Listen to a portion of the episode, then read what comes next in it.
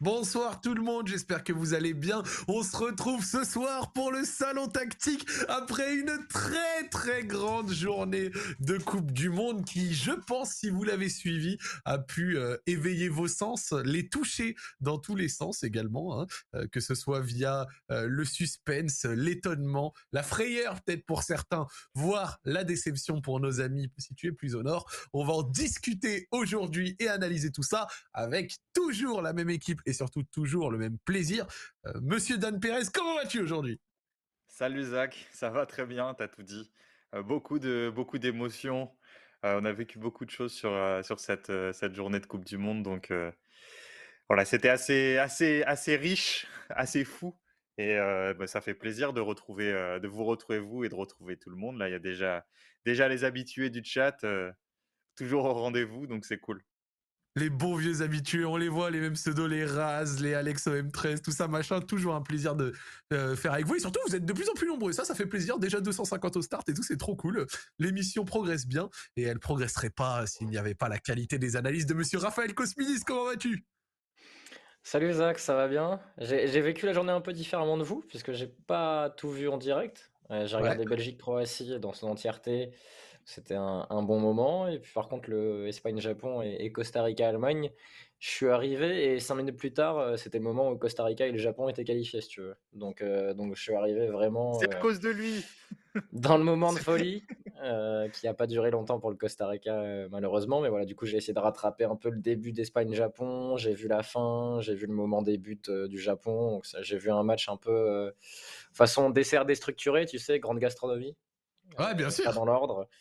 Euh, voilà, donc euh, je serais peut-être pas aussi, euh, aussi brillant que l'ami Dan, qui je pense a déjà préparé pas mal de choses. Mais, en tout cas, c'était une journée encore riche en émotions. Non, mais pour être honnête avec toi, tu sais que moi, aujourd'hui, parce que tu as, utilisé l'expression peut-être de, de, buffet ou je sais plus, mais tu sais qu'aujourd'hui, moi, ces matchs-là, c'était le buffet. C'est-à-dire que j'ai commencé à regarder, logiquement, Maroc-Canada, à 2-0. J'ai fait, bon, vas-y, on va voir ce qui se passe de l'autre côté. J'ai switché sur Maroc-Croatie. Ensuite, j'ai commencé sur Espagne-Japon avant de switcher sur Costa Rica, machin, revenir sur l'Espagne. Donc en fait, pour être honnête, je n'ai vu aucun match complet mais j'ai vu des grandes parties de chaque match. Vraiment, je pense que je suis pas le seul à avoir fait. Est-ce que dans le chat vous avez fait ça? Mais aujourd'hui, j'ai vraiment switché entre les matchs. C'est-à-dire que Japon-Espagne, ouah, dinguerie 2, Japon. Ah, vas-y, on va voir ce qui se passe côté Allemagne, Costa Rica. Oh, Costa Rica, machin. Et hop, rebut. Et là, je suis dit, allez, on va voir si l'Espagne va revenir. Vraiment, c'est, je n'ai fait que faire des allers-retours comme ça, des passe-passe. C'était, c'était vraiment très stylé. Euh, vraiment, c'était super ah, C'est génial déjà quand, c'est génial après deux matchs de poule. Le, le, le, fait qu'il y ait un enjeu, qu'il y ait des matchs voilà, où, où y a, qui, est du kit ou double, que bah, certaines équipes soient éliminées à la fin des matchs. Ça change aussi la, la dramaturgie. Bon, en plus, là, tu as deux rencontres qui se jouent en même temps. Donc là, on, passe un, nouveau palier dans cette Coupe du Monde. Avais, la première partie, c'était le kiff des quatre matchs dans la journée, où là, tu te faisais un peu une, tu te faisais une orgie de foot, mais parfois, tu avais des équipes qui pouvaient attendre, se contenter d'un nul tu avais moins l'odeur du sang, alors que depuis, alors que depuis le début de la troisième journée, bon, bah là, c'est la guerre et donc tu as tout les, le, côté émotionnel en plus. Et, oui, c'est pour ça aussi qu'on kiffe le foot. Ah oui. On, disait que un des gros avantages de cette troisième journée, c'est le nombre de finales et le nombre de poules qui ont encore un enjeu. Et ça rappelle vraiment que dans le football, et on, aime bien, on parle tactique, on parle de plein de trucs, mais il y a, une part d'irrationnel, d'enjeu et d'émotion qui rentre. Et on l'a vu aujourd'hui. On va démarrer gentiment, d'accord euh, Belgique-Croatie, avant de parler bien entendu des deux matchs de ce soir. Donc moi, voilà, comme je l'ai dit, j'ai commencé sur euh, Canada-Maroc, le Maroc qui marque extrêmement vite via, euh, voilà Hakim Ziyech euh, euh, qui ouvre le score. Ensuite, le 2-0 arrive très vite. Là, j'ai fait le switch parce que je me suis dit, bon, 2-0 Maroc, on risque de pas réencaisser de but. Coup du sort, le but qu'on qu'on encaisse, bah, c'est un CSC de Naïef Aguerd. Donc euh, le pauvre, alors qu'on louait, c'est on louait la solidité du Maroc, on louait la solidité de la charnière à juste titre d'ailleurs, et ça, comment dire, ça remet pas en cause ce qu'on disait. Mais euh, c'est triste pour le Maroc qui avait toujours pas encaissé de but, d'ailleurs avec euh, avec qui était très solide avec Greg Ragui. Et, et là ce CSC, donc c'était un peu, j'ai eu un peu de la peine pour lui. Ah, bien sûr, mais il y a aussi un, côté, un petit côté clin d'œil. Au final, le seul but encaissé par le Maroc vient euh, de euh, sa propre défense, hein, c'est-à-dire de son propre joueur. Après, bon, si on est tout à fait honnête, à un moment, le Canada touche la barre à 2-1. J'ai commencé à me à faire un petit peu dessus, mais euh, bon, au-delà de ça, j'ai vite, je, suis vite à titre personnel passé sur Belgique-Croatie. Et si je dois bien un truc, dire un truc quand même qui me fait mal pour les Belges, c'est que les Belges sortent en ayant fait peut-être leur meilleur, enfin peut-être leur meilleur match, je trouve, du mondial. Ça a été quoi vos impressions? Quelles ont été euh, vos analyses sur ce Belgique-Croatie? Euh, alors, leur meilleur match en, dans l'entier, je sais pas, la meilleure deuxième période en tout cas, parce que la plupart de leurs occasions viennent en deuxième euh, avec l'urgence et, les changements. On a encore vu sur la Croatie une équipe qui a dû défendre un score et qui a été embêtée dans ce, dans ce contexte-là. Euh, c'est un peu une, des histoires de cette Coupe du Monde. À 0-0, ils étaient qualifiés. Avec d'ailleurs, avec un match nul, ils étaient qualifiés. Et ils n'ont jamais complètement, euh, tu vois, mis un, braquet vraiment défini sur la gestion de la rencontre. Est-ce qu'il fallait un peu marquer? Est-ce qu'il fallait défendre? Et puis en fait, les dernières minutes, euh, naturellement dans le foot, tu l'as vécu, Zach, Enfin, tu as joué à haut niveau, tu as battu l'Espagne, donc tu le sais. Mais voilà, quand il y, a un score en fin de match à protéger, ou un score à aller chercher, l'équipe en général qui doit protéger son score finit toujours par reculer, même si on sait qu'il faudrait aller plus haut, il faudrait être dans le camp adverse, il faudrait pas se, être acculé comme ça sur son but. Ouais, c'est ce qu'on avait dit. Et la Belgique, tout le monde ne peut pas faire comme le Brésil qui ont euh, archi pressé les Suisses après avoir marqué le 1-0, limite encore plus que quand il y en avait euh, quand il y avait 0-0. Ouais, voilà, donc, donc là-dessus, la Croatie a encore galéré. Après, je trouvais que la première période était, euh, était un peu sans péripéties. Euh, c'est-à-dire que la première période, la Belgique, alors on a vu qu'ils défendaient à 4 derrière, ils défendaient dans un 4-3-3 très étroit, avec De Bruyne et, pardon, je réfléchis, c'était Mertens et Trossard qui étaient dans la ligne de 3 devant, qui étaient vraiment resserrés, donc ils se sont fait un peu trimballer sur la largeur. La Croatie a pu renverser, jouer d'un côté à l'autre assez facilement. Euh, et puis en deuxième, ils ont été un peu plus agressifs. Ils ont commencé à gratter des ballons, à le tenir plus longtemps. Oui. Ils attaquaient quand même toujours à 3 derrière. Euh, puis il y a eu des changements très offensifs. Hein. Ils ont fini avec Lukaku, Doku, euh, les deux hasards sur le terrain, Tillmans. Donc, donc il y avait un peu tous les talents offensifs qui étaient ensemble. Donc c'est un, match vraiment deux temps. mais en effet, c'est malheureux parce que quand tu vois la deuxième période qu'ils font, les Belges, limite, tu te dis c'est dommage, ils avaient trouvé une formule et une envie collective. Tu vois, ils avaient réussi à construire quelque chose ensemble. Alors qu'il y avait quand même un vrai souci dans ce groupe-là, surtout depuis le début de la compétition. Et malheureusement, ça paye pas, tu vois. Alors que la Croatie, vraiment, sur la deuxième, alors mérite pas de sortir parce qu'on va pas résumer leur, résumer leur poule de Coupe du Monde à, la deuxième période contre la Belgique. Mais il y a, je crois que la Belgique finit à 3 expected goals. Ah, ah non, mais c'est sûr. C'est sûr, parce que la, la, période de la. 3,06 mmh. contre 0,7, ouais. Ouais, voilà. c'est ça. La une meilleure deuxième période, mais leurs deux premiers matchs sont vraiment bien dégueux. Et, je pense que c'est le record de la compète, mais la, Belgique a donc, selon les stats, 5 occasions, 5 grosses occasions, pardon, 5 ratées, tu vois. Et je, pense que c'est la première fois depuis le début de la compète. Peut-être que l'Allemagne l'a fait lors d'un autre match, peut-être pas 5, mais là, euh, là c'est vraiment beaucoup et c'est sur un laps de temps assez court finalement, c'est sur les 30 dernières. Alors, monsieur Dan Perez, quelles ont été vos impressions sur cette rencontre? Bah écoute, euh, la... vu que je n'étais pas impliqué, euh, comment dire, émotionnellement, ou sentimentalement dans le match, euh, ce que je me dis à la fin, c'est que j'ai un peu de, j'ai de la compassion pour, pour Lukaku, de, de le voir comme ça. Pareil. je sais pas qu'on l'aime. Moi, moi c'est un joueur que c'est un joueur que j'aime bien. de voir vraiment sa tristesse. pour le coup, Lukaku, c'est un joueur qui qui a jamais triché sur sa motivation, sur tu vois son investissement dans les matchs. alors même si il a eu ses problèmes de poids, il arrive toujours pas à revenir à son poids de forme, etc. Mais ce que je veux dire, c'est que c'est un, c'est quand même un mec qui se bagarre, qui se bagarre sur le terrain. ça fait pas tout, mais ça me, ça me donne une certaine tendresse pour lui. Et, et voilà, c'est le premier truc que je me suis dit, c'est le pauvre. Et la deuxième chose que je me suis dit, c'est la Belgique sort, comme ce que tu as dit tout à l'heure, alors qu'ils font, font quand même leur meilleure production, surtout va concentrer sur la deuxième mi-temps. Et écoute, si, le, si la Belgique, enfin, si Lukaku met le ballon au fond, c'est exactement le même match et peut-être qu'on tire des conclusions différentes. On dit, tu vois, peut-être que partout on dit ah, finalement ils ont trouvé la bonne formule. Mais c'est surtout dans un, dans un monde parallèle, tu joues le Japon derrière et la Belgique peut aller en quart de finale, tu vois. le, tableau est pas. en, remake, en remake d'il y a 4 ans, le, le, Japon, le 3-2, je sais pas si vous vous souvenez. Avec Fellaini, euh, sauveur de la nation. Et avec justement ouais, Chadli à la fin, je crois, et justement euh, Lukaku qui laisse passer le ballon euh, dans les derniers instants contre le Japon. Exactement, exactement, cette fameuse passe D sans, sans la toucher. Et bon, il y a beaucoup, beaucoup de choses à dire il y a beaucoup de choses à dire sur ce match. on, peut faire un petit. avant de continuer sur, le, sur Lukaku, peut-être, mais on, peut se faire un petit point tableau si vous voulez. le point tableau, les amis, le premier de la soirée. Non, mais dans, dans la continuité de, de ce qu'expliquait Raph, c'est-à-dire que le, la Belgique attaquait, en, attaquait avec trois défenseurs et des pistons. Et ce qui m'intéressait de montrer, c'est comment après ils se sont réorganisés en phase défensive. Et, pour expliquer qu'il y a plusieurs formules pour se replier quand, tu joues ou quand tu attaques à 3. Donc, donc je, vais montrer ça rapidement. N'hésitez pas à, m'interrompre ou à me poser des questions. vas-y, France, France, donc, donc là, la Belgique, là c'est la Belgique, j'ai enlevé l'adversaire. La Belgique attaque à 3, donc avec ici Meunier et Carrasco en piston, et le trio De Bruyne, Trossard et Mertens. Ok, tout le monde, tout le monde suit.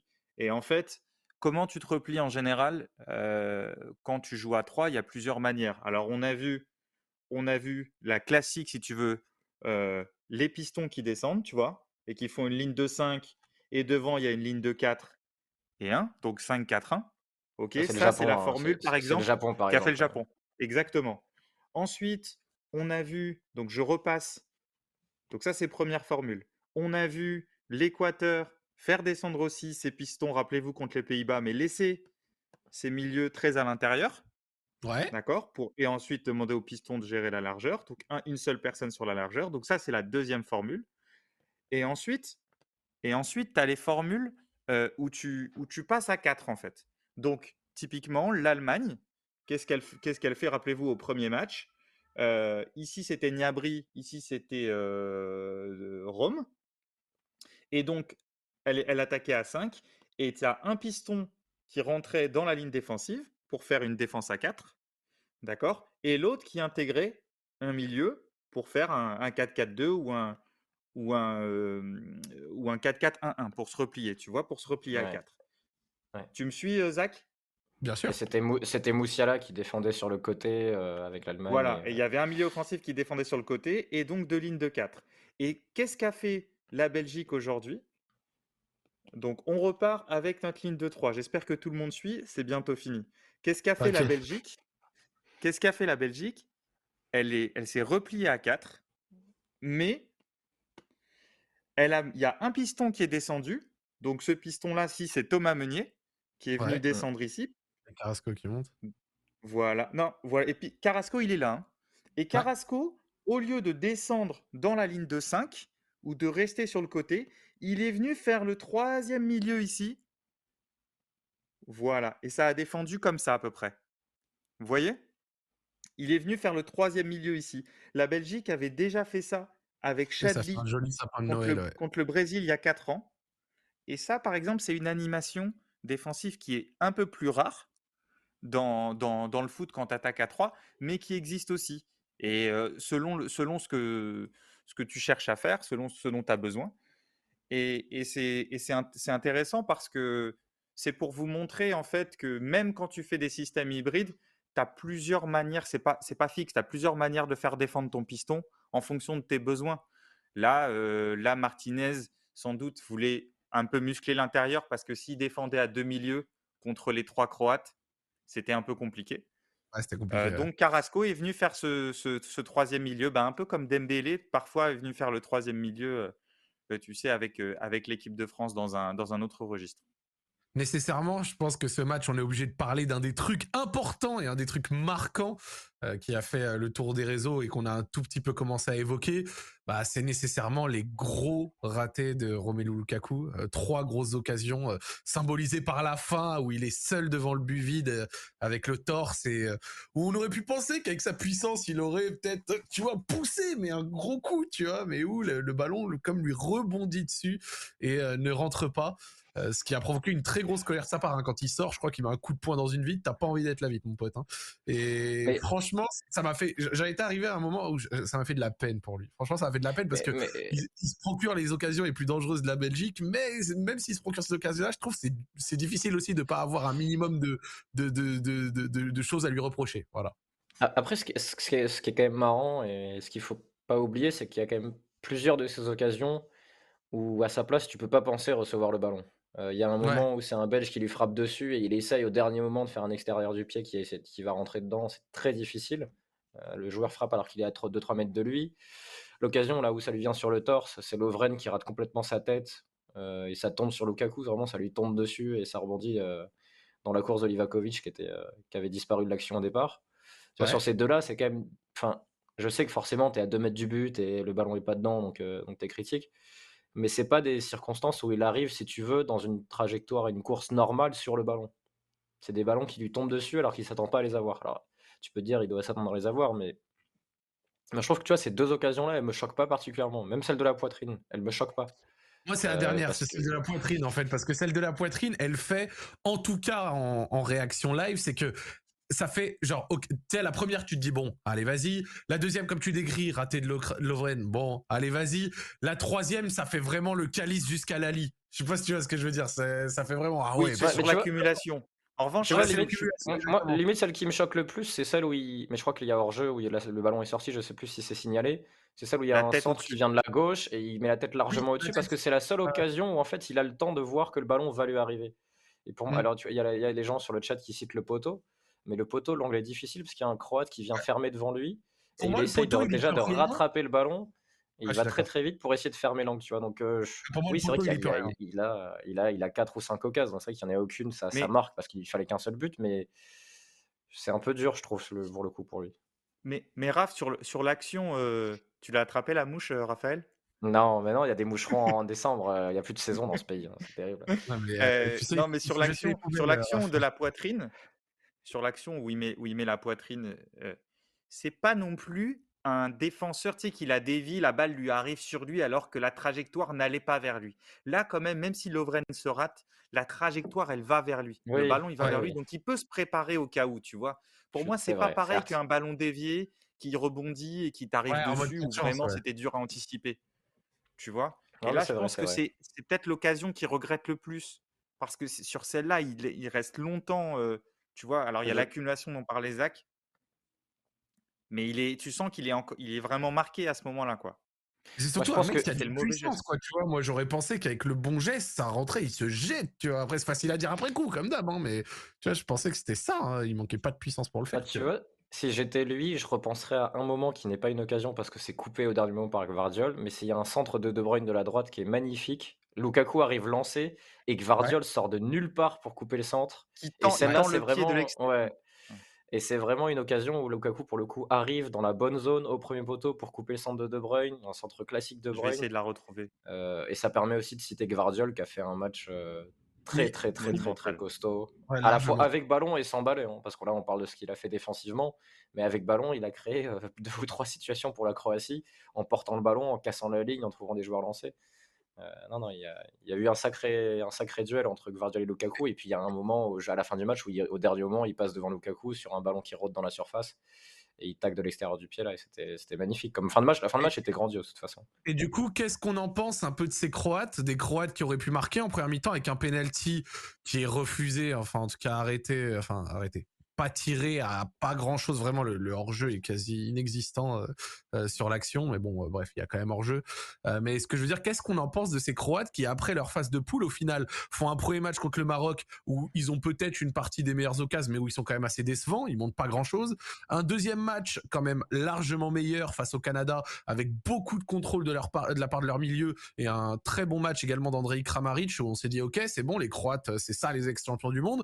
Et un nouveau match là où sortis d'une première mi-temps où ils sont peut-être pas horribles, vont vite faire que défendre et tenir quand même avec un Gvardiol qui fait une très grosse rencontre, on vient de le dire, mais ce qui donne une phase finale globale, enfin une phase de poule globale, pardon, qui est peut-être un petit peu en deçà de ce qu'on aurait pu attendre, surtout face à et, qui a la chance aussi du coup de, de, se taper le, le, Japon en huitième euh, au lieu et qui esquive l'Allemagne. Bon ça on, va en reparler. Et donc, du coup qu'est-ce qu'on en pense un peu de ces Croates, de leur match et plus au global de leur de leur phase de poule juste avant? Parce que tu, fais bien de me l'envoyer Monsieur Dan. Euh, je vais te je vais te demander un petit coup de full screen euh, comme ça je peux je peux montrer ça gentiment, mais voilà la chose dont on parlait. voilà, c'est le, ballon en fait a tapé d'abord l'arrière gauche Borna Sosa. je perds Borna Sosa et en fait elle revient et Lukaku va. T'as l'impression qu'il va juste la pousser. Elle, il va, il a plus qu'à la pousser, il arrive lancé. Et là, Guardiol fait un geste comme ça, il tend la jambe de l'extérieur du pied.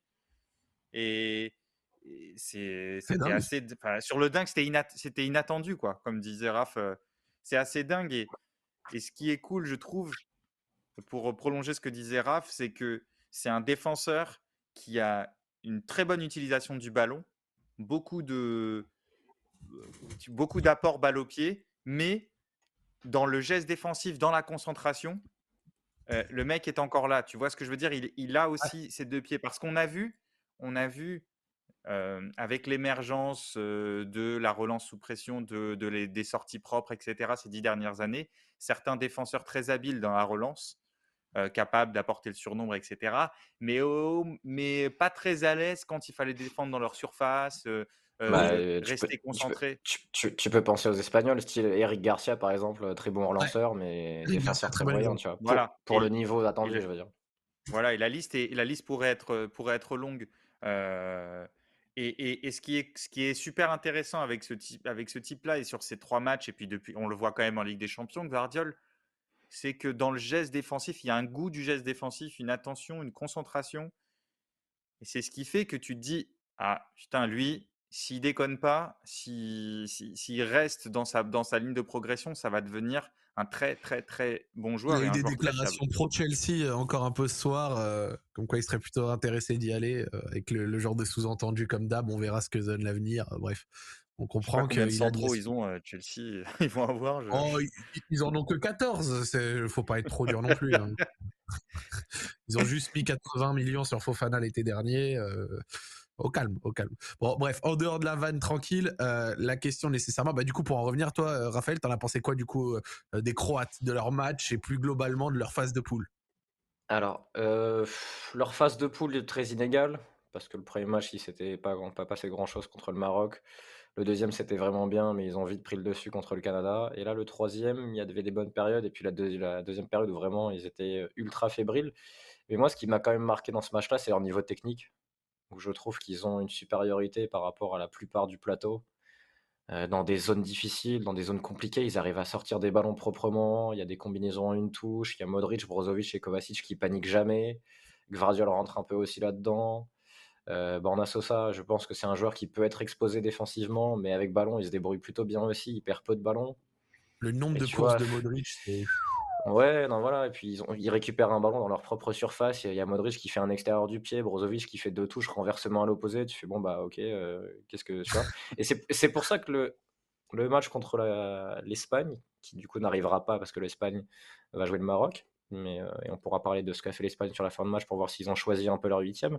Mais j'aurais bien aimé voir la Croatie contre une équipe qui vient les chercher parce que je pense qu'ils peuvent casser des pressings et du coup s'ouvrir la profondeur pour des joueurs comme Kramaric qui peuvent partir dans le dos euh, et qui peuvent embêter les équipes. Perisic aussi qui a été bon et qui est techniquement pied droit pied gauche. À un moment il a fait un renversement pied gauche, après il est rentré pied droit et tu te dis ah ouais d'accord, euh, oui c'est vrai que Perisic en fait tu sais pas quel est son pied tu vois.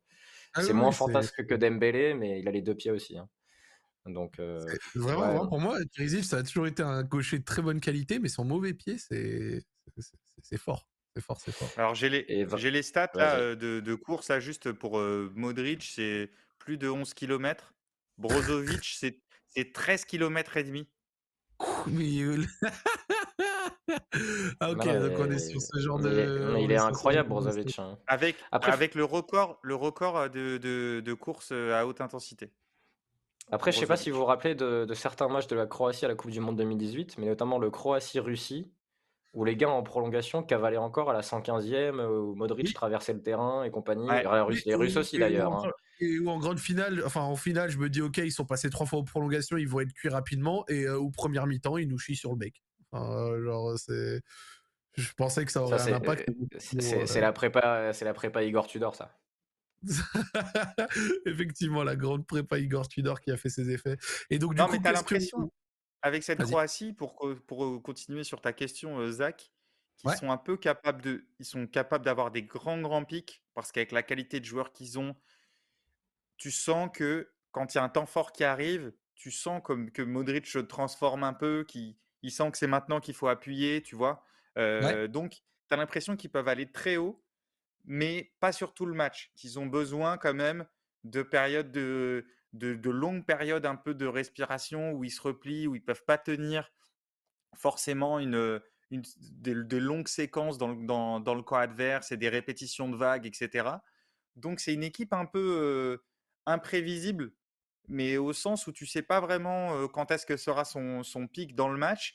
Mais s'il y a un truc qui, qui, fait peur avec cette équipe, c'est que c'est que déjà que tu sens qu'elle peut taper n'importe qui, parce que s'ils sont dans un bon jour et s'ils arrivent à appuyer sur leurs points forts, bah, ils ont de quoi faire très mal. Et, et, d'un autre côté, parfois tu dis ah bah finalement elle est pas, elle fait pas trop peur, elle peut sortir cette équipe aussi. si elle sort aujourd'hui, tu vois, personne dit que c'est scandaleux. Ouais, totalement, totalement, je suis d'accord. Et pourtant, tu as l'impression que ces individualités font un bon match, tu vois, c'est bizarre comme sensation. Mais, mais il, il, leur manque quand même du talent sur la ligne offensive. Il y a un vrai problème, que ce soit pas. Kramaric, c'est sympa, Perisic également, mais c'est vrai que sorti de ça ça, ça, peut être un peu compliqué, même s'il y a aussi, comment il s'appelle, Livaja, c'est ça, l'attaquant qui marque Ouais, tu vois, mais, même, même Kramaric, hein, je l'aime bien, mais tu sens qu'il est vraiment au plafond. C'est-à-dire que c'est un, un, joueur de, de huitième de finale de Ligue des Champions, Kramaric. Mais là, on va arriver sur des tours où il faut des joueurs qui sont capables de dépasser ça.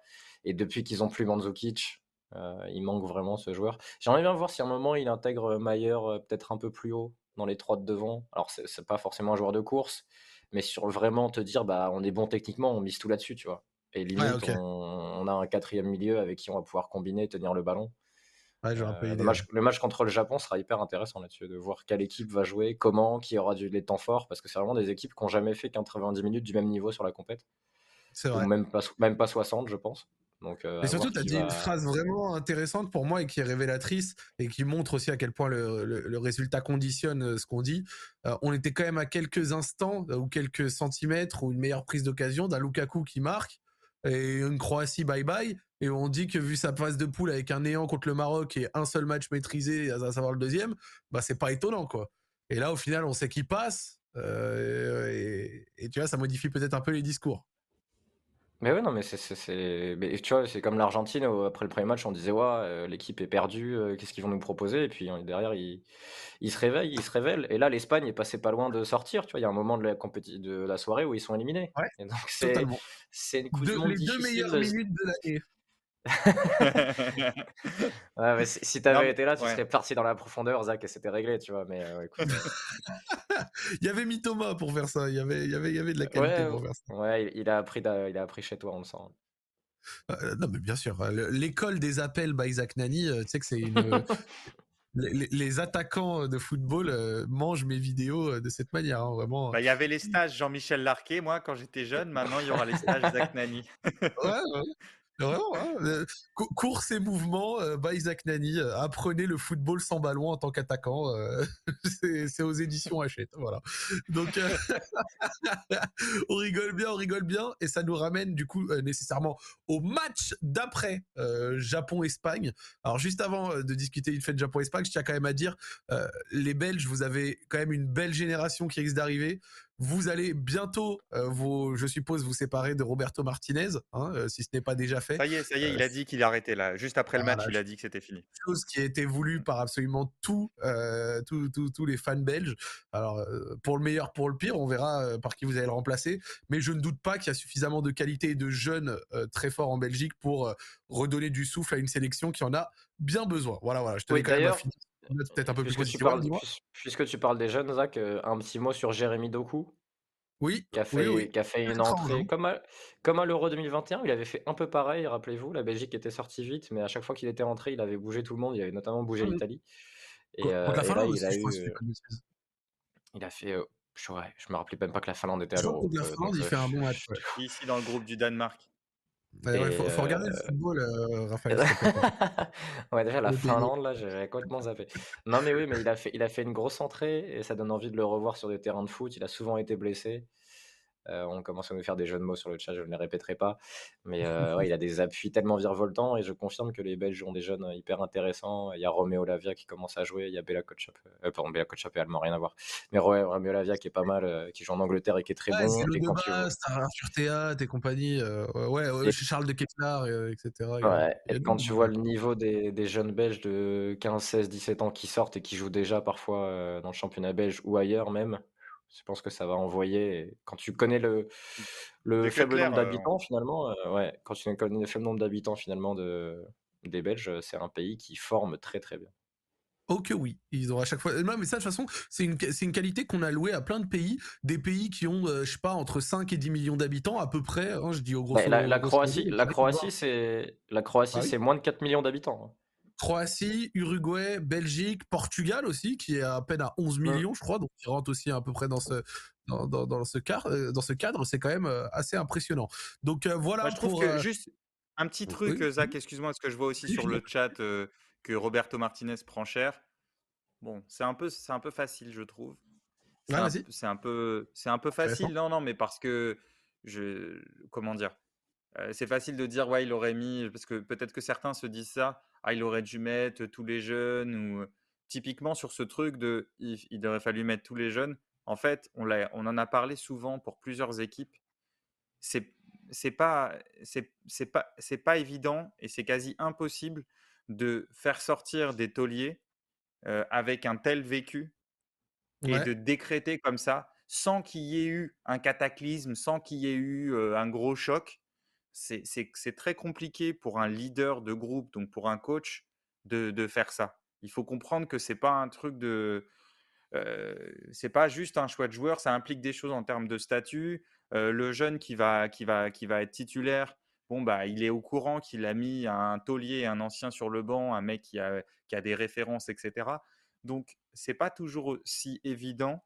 De, euh, ouais, de tout et, bouger, parce qu'en soi, ouais, c'est vrai que et comme on l'a surtout dit que, voilà, il et surtout que Roberto Martinez, il est au courant, il, ouais, il, est, il est au courant, il a mis en place beaucoup de choses euh, sur les équipes de jeunes, etc. Il y a, je sais plus quel joueur en parlait euh, après le match. Donc c'est pas un mec qui débarque comme ça et qui a dit non mais je veux jamais rien bouger, etc. C'est c'est pas c'est pas si simple à mon avis. Je je, je veux pas prendre la défense à tout prix de Roberto Martinez, hein, mais Comme l'a dit Emir dans le chat, il faut faire la, la technique des champs, laisser ces joueurs-là se blesser pour ensuite faire le bon remplacement.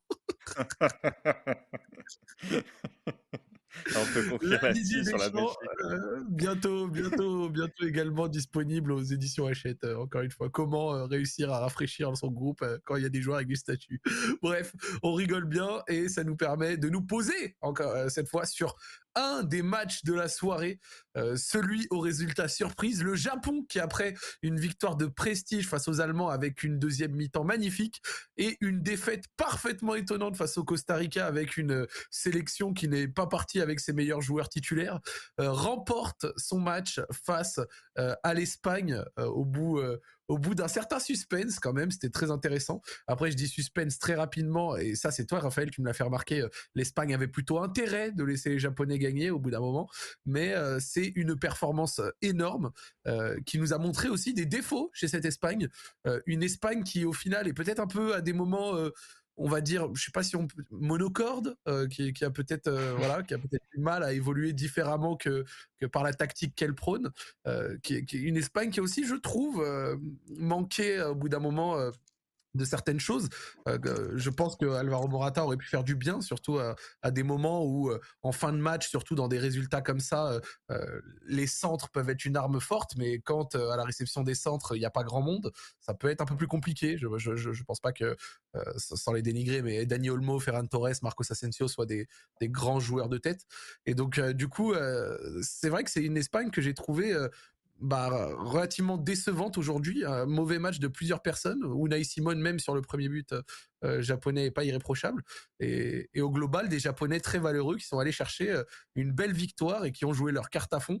même, c'est marqué un moment, je trouve, par, je crois c'est Mitoma qui à un moment fait une sorte de grand pont face à Carvajal. C'est pas un grand pont, mais où il pousse le ballon. Ouais, c'était, c'était, ça, ça rappelait Gareth Bale un peu contre le Barça il y a une petite dizaine d'années, Zach, je te souviens.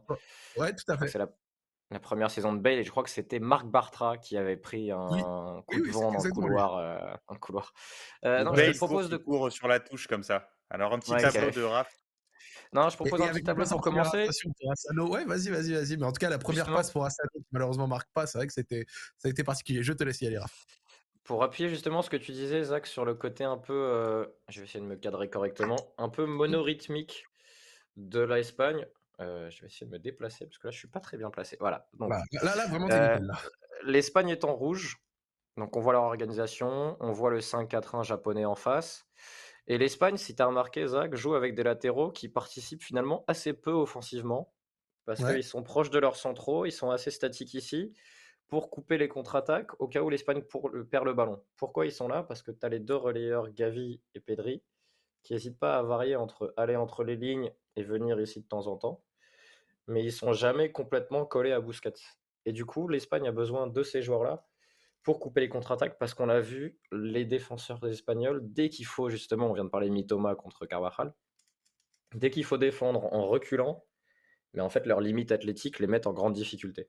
Donc ils ont besoin de nombre pour réagir à la perte, presser, récupérer le ballon vite et relancer des longs temps de possession pourquoi je parle de ça et donc ce que fait, de, ce que fait l'Espagne et pourquoi elle fait ça euh, en offensivement par rapport à sa façon de défendre? Parce que c'est aussi ça qui les empêche d'avoir plus de variété offensivement.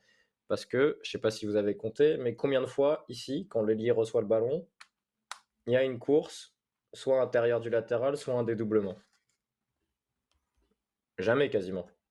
Ouais, très peu fréquent. Non, c'est très rare. Donc, ce qui veut dire que c'est plutôt Gavi qui allait plonger. Voilà, c'est quoi, c'est quoi tes possibilités? C'est le relayeur qui part, mais quand tu joues contre 5 japonais, bah, t'en as un qui contrôle la course. Si c'est le piston qui est sorti là, lui, il contrôle la course. Et derrière, t'as quoi?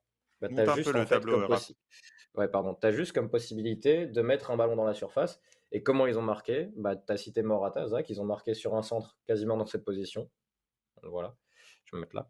Quasiment dans cette position, avec un centre pour Morata, qui était le seul joueur de tête dans la surface espagnole pour aller marquer. Et du coup, c'est vrai que quand, la, quand Morata est sorti, leur seul attaquant de surface n'était plus sur le terrain. C'est ça. Euh, et ça montre aussi que des équipes peuvent se replier contre l'Espagne et concéder relativement peu d'occasions. Je crois qu'à la mi-temps, l'Espagne a 0,8 ou 0,7 XG, quelque chose comme ça. C'est pas incroyable euh, pour une équipe qui a, qui a 80% de possession.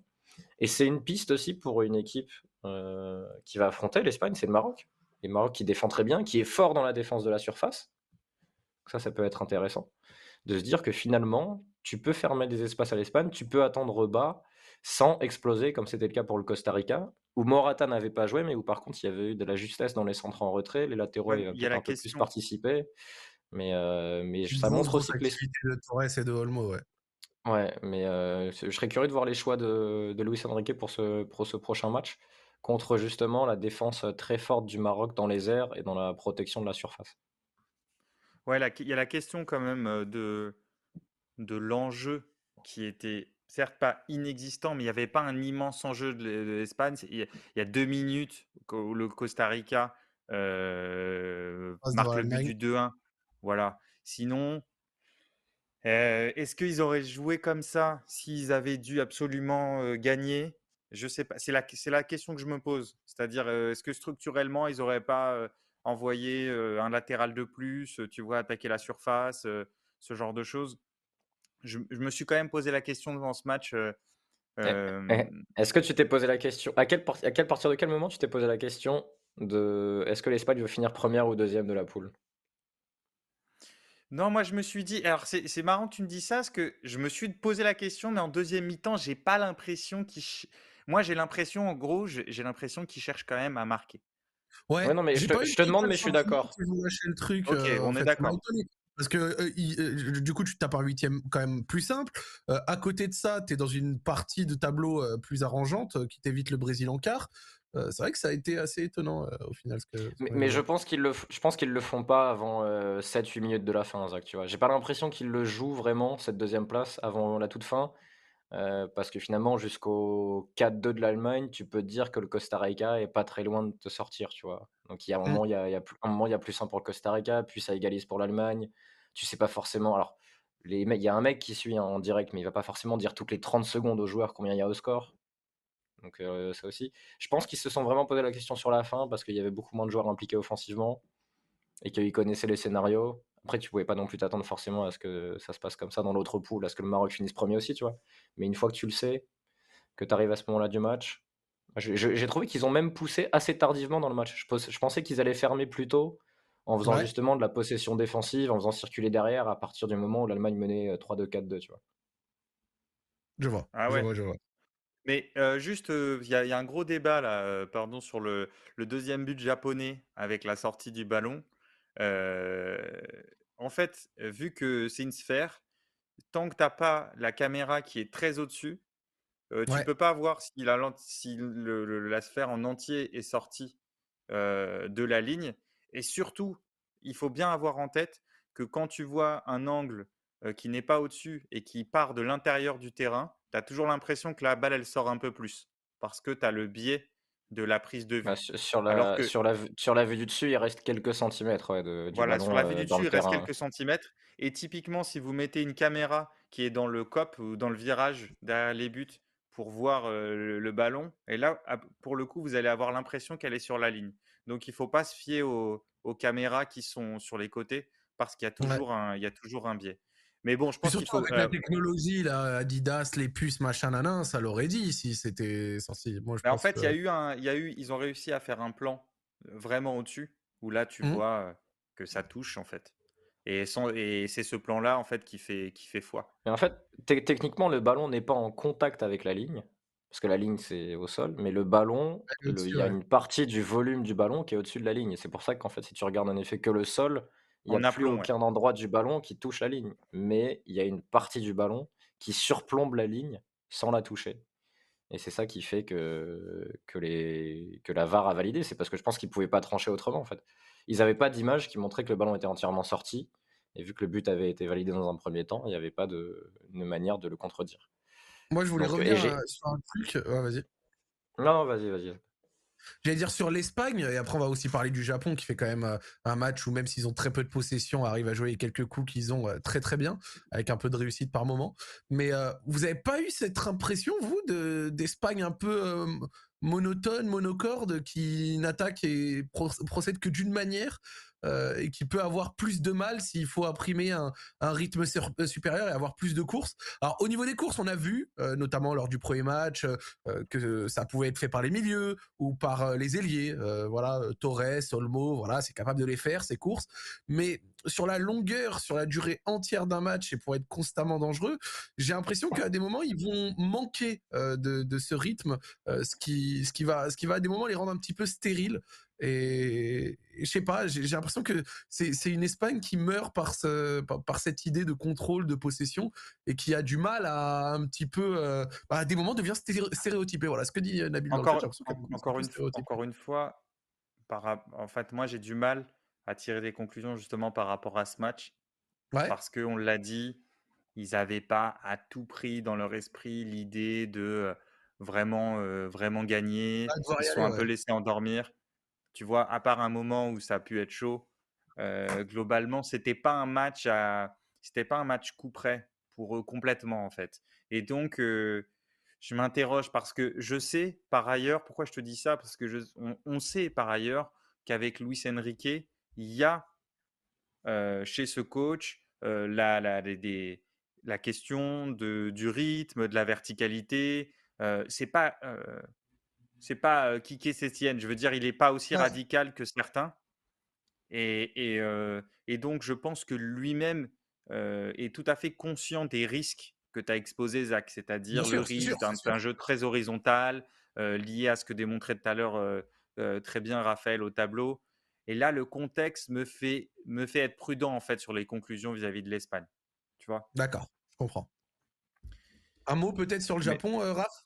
Ah bah plusieurs. Hein. Il faut lancer Raphaël sur le sélectionneur japonais qui nous fait à chaque fois des, des choses extraordinaires. Non mais c'est incroyable les, les, les, matchs du, du Japon euh, d'une mi-temps à l'autre, c'est quand même assez dingue. Moi je commence à croire qu'il moi, je commence à croire que c'est volontaire. Au bout d'un moment, c'est trop fou. Enfin, Raphaël, euh, j'attends de, de t'entendre sur le fameux sélectionneur, euh, sur le fameux sélectionneur japonais. C'est grand geste. Écoute, euh, je pense qu'il aime pas les, il aime pas les premières périodes. Je pense. Non, ce qui je... est-ce que vous pensez, je vais répondre à votre question par une question. Est-ce que vous pensez que Mitoma démarre le huitième de finale? Bah oui, ce serait une faute professionnelle de. Alors, et moi je vais dire, et moi je vais dire non parce que parce que dans la logique du sélectionneur japonais, il faut faire une première mi-temps d'endormissement et une deuxième mi-temps d'explosion.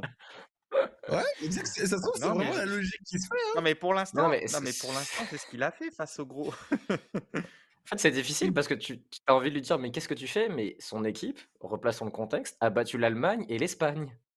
C'est Là, ça paraît, là, ça paraît normal, tu vois, maintenant qu'ils sont qualifiés, parce qu'on a vu leurs bons joueurs.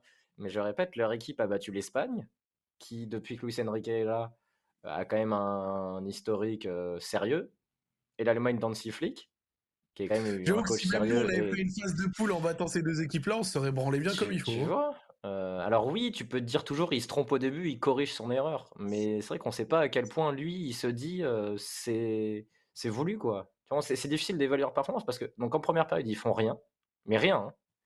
Euh, mais surtout ils sont passifs en fait, même dans leur manière de défendre. C'est ça qui est bizarre. Ils sont très, très en, passifs. en première période, ils ont 0,1 XG, 0,8 pour l'Espagne. Donc bon, ils se créent rien, mais ils donnent pas grand-chose. Et en deuxième, par contre, ils ont une 15 et l'Espagne a 0,3. Donc, euh, et comme, comme contre l'Allemagne, en fait, c'est exactement le même scénario.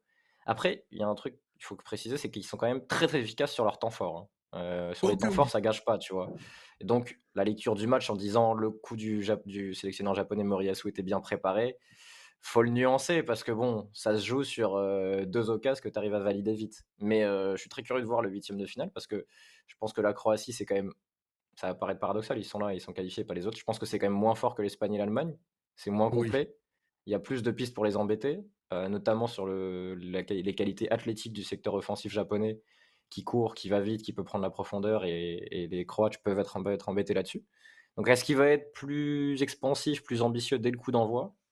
Je sais pas, mais parce que le Japon peut aller en quart de finale de Coupe du Monde, et là, c'est une chance historique pour eux, euh, avec une génération qui, pareil, euh, commence à, prendre le dessus, les Mitoma, les, les jeunes comme, euh, comme, comme Dohan, pardon, qui est pas très vieux, Kamada qui, arrive vraiment au pic de sa carrière, un Ito qui a 29 ans, mais qui est encore là, tu vois. Kubo qui peut sortir du banc, parce qu'à chaque fois qu'il est titulaire, il est pas bon, donc peut-être qu'il faudrait inverser. voilà, donc il y a, y a, vraiment plein de questions qui se posent sur cette équipe qui a un secteur offensif à nouveau très fourni. Comme le dit ironiquement Paul, Paul déjà là, notre ami Paul arrivé sur le chat, le Japon entre tradition et modernité, d'une mi-temps à l'autre. Ça résume un peu le truc, Non, mais c'est fascinant parce que moi, j'ai reçu des messages à la mi-temps parce qu'en gros, j'ai plein de potes qui m'ont dit Bon, il faut regarder quoi ce soir? J'ai dit Franchement, Japon-Espagne, il y a quand même de l'enjeu. Et en plus, les Japonais, comme on l'avait dit hier, ils ont ils ont la mobilité, ils ont les armes pour faire quelque chose, tu vois, pour être emmerdant à la hier. Voilà, exactement, avec leur vitesse, etc. Et donc, je dis, moi, je vais regarder Espagne-Japon, je vous conseille de faire de même. Après, tu sais jamais. Et putain, à la mi-temps, pardon, je, devrais dire, devrais pas dire ce genre de mots, mais à la mi-temps, à, la mi-temps, punaise, je reçois plein de messages en me disant mais qu'est-ce que c'est que ce match, match horrible. En plus, l'Espagne a marqué, donc ils font tourner le ballon. Le Japon fait rien. Attends, en 5-4-1 comme ça, les rares fois ils ont voulu sortir, ils ont pris, ils ont pris un crochet de Rodri et puis une passe de Pau Torres derrière, leur, ligne, quoi. Et donc il se passe rien. Et je dis non mais je dis non mais il va y avoir des changements à un moment et ça va bouger. Et en fait, ils nous font le coup à chaque fois. Donc ce que je disais à Raph, c'est c'est un moment tu vas te dire mais est-ce que c'est volontaire une, sorte de stratégie de l'endormissement? Tu vois le, Genre, bah, parce que c'est exactement ce qui s'est passé en fait. L'Espagne est, revenue sur le terrain, en fait. Elle est revenue sur le terrain, pas hyper vigilante. Donc certes, à la mi-temps, le Japonais a changé ses pistons. Il est passé avec Ito et Mitoma, un piston. C'est des, des joueurs qui peuvent clairement jouer ailier d'un 4-3-3 sans problème. Totalement. Et totalement. Et en plus, vraiment, comment ils partaient de loin pour attaquer, mais du coup, comment ils avaient de l'espace sur certaines phases, c'était notamment sur celle dont on a décrit pour Mitoma, c'était fort. Hein. Et, et, et, du coup, ça, ça change complètement. Alors, finalement, ça dure pas, comme le disait Raph, mais parce qu'ils marquent, en fait. Et je pense qu'ils sont capables, sur toute la mi-temps, comme ils l'ont montré contre l'Allemagne, de d'enchaîner certaines vagues, d'envoyer des d'envoyer des joueurs dans la profondeur, envoyer beaucoup de courses, etc. Là, vu qu'ils ont marqué, on en revient à l'effet du score dont parle Raphaël depuis quelques émissions aussi. C'est c'est que en fait tu mènes, et tu commences à reculer. Et, d'ailleurs, l'entrée de Tomiyasu à droite pour contrôler celle de Fatih, elle a été excellente aussi, j'ai trouvé. il, a, il, a, il a fait une super entrée. Mais c'est étonnant. Et d'ailleurs, sur l'un sur des deux buts, alors je sais plus, je crois que c'est le premier, euh, le, le, Japon presse. Et en fait, c'est les deux joueurs les moins, les moins fiables du 11 avec Nico Williams, techniquement, c'est-à-dire Unai Simon et Baldé, qui sont à l'origine de la perte de balle de l'Espagne. Baldé qui a eu beaucoup de mal, euh, genre il a quasiment stoppé, enfin stoppé, mis du mal à toute la ligne défensive pour sortir, euh, Baldé.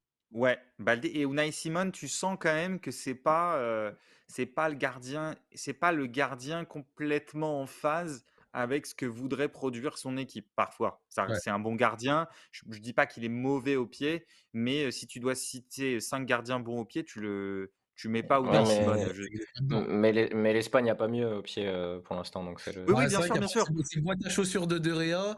il te reste quoi? Il te reste Kepa, Kepa qui a fait un bon début de saison, mais qui est repassé encore derrière Mendy, je crois. Non, mais complètement. Euh, t'as quitté David Raya, ouais. Et ce qui est intéressant, justement, c'est que le Japon a réussi à bien orienter ça, aller, aller chercher Unai Simon pour, et qui, qui, qui, a été forcé de jouer vers, vers Baldé. Et ils sont, ils sont efficaces tout de suite parce que, parce que le pressing fonctionne tout de suite sur ces deux joueurs-là. Alors que jusqu'à présent, hormis la petite erreur de Busquets, en fait, comme je disais tout à l'heure, ils prenaient un crochet de Busquets, un crochet de Rodri, euh, un râteau de Pau Torres, euh, euh, des appuis dos au jeu de Gavi et Pedri qui sont monstrueux à chaque fois pour s'orienter sur la première touche. Ouais. Et, et là, ça a, payé, ça a payé tout de suite. Donc, c'est une équipe assez déroutante, ce Japon. Je vous donne quelques stats sur cette équipe déroutante. Donc contre l'Allemagne, euh, l'Allemagne avait fait 700 passes, le Japon en avait fait moins de 200.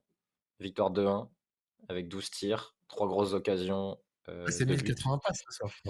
Et là, l'Espagne a claqué 1050 passes, le Japon est à 220 passes, 6 tirs pour le Japon, 2 buts. Donc voilà, il y a, y a, quand même une grosse, grosse efficacité. Et c'est vrai que ça donne envie de les voir euh, un peu plus présents offensivement? Mais bon, contre le Costa Rica, ils ont dû faire le jeu et ça a été très compliqué. Euh, on verra ce qui se passe contre la, Croatie qui aura sans doute le ballon, hein, je pense, contre le Japon. Par contre, je pense que là, euh, il y aura plus d'occasions pour le Japon s'ils se montrent euh, offensifs et ambitieux plus tôt dans le match et qu'ils attendent pas la 50e minute qu'ils arrêtent la tactique de la mi-temps sur deux, parce qu'à force de faire la mi-temps sur deux, à un moment, tu vas rentrer à la mi-temps, il y aura 3-0 et ce sera déjà, ce sera déjà un peu plus chaud. Et, et, surtout, je pense qu'avec euh, à la Coupe du Monde, avec seulement trois remplaçants euh, les sur les précédentes Coupes du Monde, il peut pas faire ça. Mais je me demande à quel point ce, le, cette possibilité-là de changer la moitié en fait de, des joueurs de champ euh, a pas aussi changé les, à l'approche de certains coachs c'est vraiment, il y a vraiment une curiosité autour de ce que fait ce sélectionneur euh, sur cette. Quand je vois ça, je, quand je vois ça, je regrette limite d'avoir euh, vendu Mitoma sur FM au bout de, de 4 semaines. Donc euh, on discute et tout, mais ça mène nécessairement au dernier match de la soirée Costa Rica-Allemagne, un match haut en couleur, haut en sensation, qui a failli faire sensation. Et en fait, en parlant de sensation, j'ai une sensation un peu bizarre, mais qui a été bien décrite par euh, Christophe Kuchli, l'immense. Euh, quand j'ai vu sortir, je me suis dit, ah, c'est ça, c'est ça, oui, oui, c'est un peu ça. En voyant l'Allemagne sortir, franchement, j'ai eu un goût bizarre dans la bouche. Un goût de... C'est un échec, bien évidemment, mais cette équipe, elle a pas été si dégueu que ça en réalité, je trouve, tu vois. Malgré une défaite en deuxième mi-temps euh, face au Japon, euh, malgré un nul face à l'Espagne où en deuxième mi-temps ils sont beaux aussi, malgré ce soir une victoire où ils perdent pendant l'avant, mais en deuxième mi-temps ils leur repassent ah, sacrément les deuxième mi-temps, mais ils leur repassent devant et pas qu'à moitié. Euh, Qu'est-ce qu'il a dit, euh, l'ami Christophe Kuchli euh, euh, Je ne tweete pas directement parce que j'ai peur du chantier dans les mentions, mais pour moi, l'Allemagne était la meilleure équipe du groupe et avait une bonne gueule de vainqueur final. je ne vais pas aller sur le débat est-ce que l'Allemagne avait une gueule de vainqueur final ou pas, parce que sinon elle n'est pas sortie. Mais à mon sens, c'est vrai que l'Allemagne qui sort, c'est assez étonnant parce que elle a, elle a pas été immonde non plus lors de ces phases de groupe. Voilà. Qu'est-ce que vous en pensez ah de ben, ce écoute, déjà, tu fais bien de citer le toujours excellent Christophe. Qui, qui nous regarde, qui nous regarde, Zach, et qui est touché par ta dédicace. Ah, bah, ah bah dédicace à ta Et, m'a envoyé un message, donc voilà. on le salue et, et au-delà de, de, de, du goût pour la provoque qu'il peut parfois avoir, je pense qu'il est pas loin. Il est pas loin de la justesse là sur ce coup. il est, il est, enfin, je, je suis plutôt d'accord avec lui parce que effectivement, si on dit que l'Espagne n'a pas, a pas joué à fond contre le Japon, ça veut dire qu'en gros, il y aurait pu y avoir un autre résultat sur ce match Espagne-Japon. Et si le Japon gagne pas, l'Allemagne, l'Allemagne passe, tu vois? Et donc, on n'a pas, avec exactement le même match de l'Allemagne, c'est-à-dire avec exactement le même match et le même score, on n'a pas, le même, on n'a pas la même conclusion, c'est-à-dire on n'a pas l'élimination de l'Allemagne. Et ce qui est clair, ce qu'il ce faut dire, c'est que l'Allemagne est l'équipe qui s'est créé le plus d'occasions sur cette Coupe du Monde. 70 euh, tirs en trois matchs. Hein. Voilà, et en plus, avec, euh, c'est pas des tirs, elle n'a pas arrosé, hein, c'est plus de 3 expected goals euh, contre le Japon. Alors, ça fait pas tout, mais c'est juste pour donner la qualité des, des tirs qu'ils ont. plus de plus d'un expected goals contre l'Espagne, plus de 6 contre le Costa Rica encore ce soir. Alors c'est simple, à, tous les matchs, à tous les matchs, ils ont eu au moins deux fois plus d'occasions que l'adversaire. Euh, contre le Japon, ils ont deux fois plus d'XG. Contre l'Espagne, ils en ont deux fois plus, avec moins d'occasions. Et là, contre le, Costa Rica, ils finissent à 6 XG, je crois. Alors ça vaut ce que ça vaut les XG, mais ils, ont croqué de fou. Quoi. Et contre le Japon, euh s'il y a 2 ou 3-0 à la mi-temps, euh, c'est franchement, c'est pas du tout un scandale. Voilà. Après, l'interrogation qu'il y a, c'est terrible le foot, c'est que on l'a dit, l'Allemagne fait souvent des matchs. C'est une équipe qui fait des matchs, on va pas dire ouverts, mais où il se passe beaucoup de choses, où il se passe plusieurs. Flics et un peu comme ça. une fois, j'avais dit la métaphore de, la, de la boxe. En gros, flic, il vient se battre contre toi, il dit on se frappe chacun notre tour, sauf que moi, je vais frapper plus fort. Et, et l'Allemagne, à ce pari-là, en fait, il y a eu beaucoup, il y a beaucoup de coups dans ces matchs, beaucoup d'occasions. Ils en ont toujours plus que l'adversaire mais cette fois, il ne marque pas. Donc, et là, je pense que tu as typiquement des mecs comme, philosophiquement, des mecs comme Fernando Santos, par exemple, le sélectionneur du Portugal, qui va dire Ah ben, vous voyez, vous voyez, c'est pas si con. moi, il se passe beaucoup moins de trucs dans mon match. Alors, mais pourtant, et pourtant, il n'a pas raison à chaque fois non plus. Donc, je sais qu'avec l'émotion, le, le, score, etc., on a envie de tirer des conclusions etc. Et c'est clairement un échec, l'élimination de l'Allemagne. Ah oui, totalement. Bah, mais ça ne veut pas dire qu'il faut, ça veut pas dire qu'il faut tout jeter, ça ne veut pas dire qu'elle a été mauvaise. Et franchement, moi, c'est une équipe, là, avant ce soir, moi, je la mettais encore dans les favoris, vu le match qu'ils avaient fait contre l'Espagne. C'est pour ça que je rejoins ce que, ce que, tu dis, ce que disait Christophe, peut-être pas la favorite, pour la raison que je viens d'exposer, c'est-à-dire l'ouverture de ces matchs. Mais, mais mais voilà, c'est quand même parmi les éliminés, ce sera l'équipe la plus forte et pas seulement sur le papier, sur aussi ce qu'elle a produit. Très bien. Euh, Raphaël, tu es d'accord avec tout ça? Ouais, les regrets, je pense qu'ils sont peut-être sur certains choix de joueurs. La confiance accordée à Muller à chaque fois, qui là euh, sort, Averse rentre et il casse tout, par exemple, tu vois? Des très comme ça.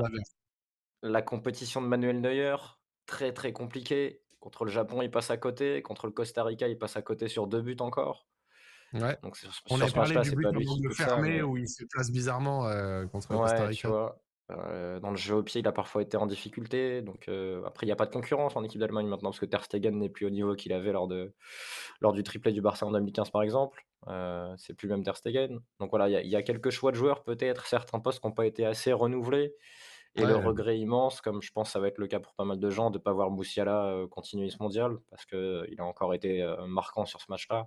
Parce que quelqu'un nous a dit dans le chat, 13 dribbles réussis, on se rend pas compte du crack que c'est. Le petit clip là où il dribble tout au milieu de la défense costaricaine, genre sur une phase horizontale. Mais c'est, oh, c'est, c'est un monstre au crack, ce mec. Ah c'est dommage de ne pas le voir continuer parce que tu vois, sur, la, sur le débat, euh, par exemple, où, le jeu qui va être le meilleur jeune de la compète, c'était forcément entre Pedri et Moussiala, sauf si un Brésilien explose.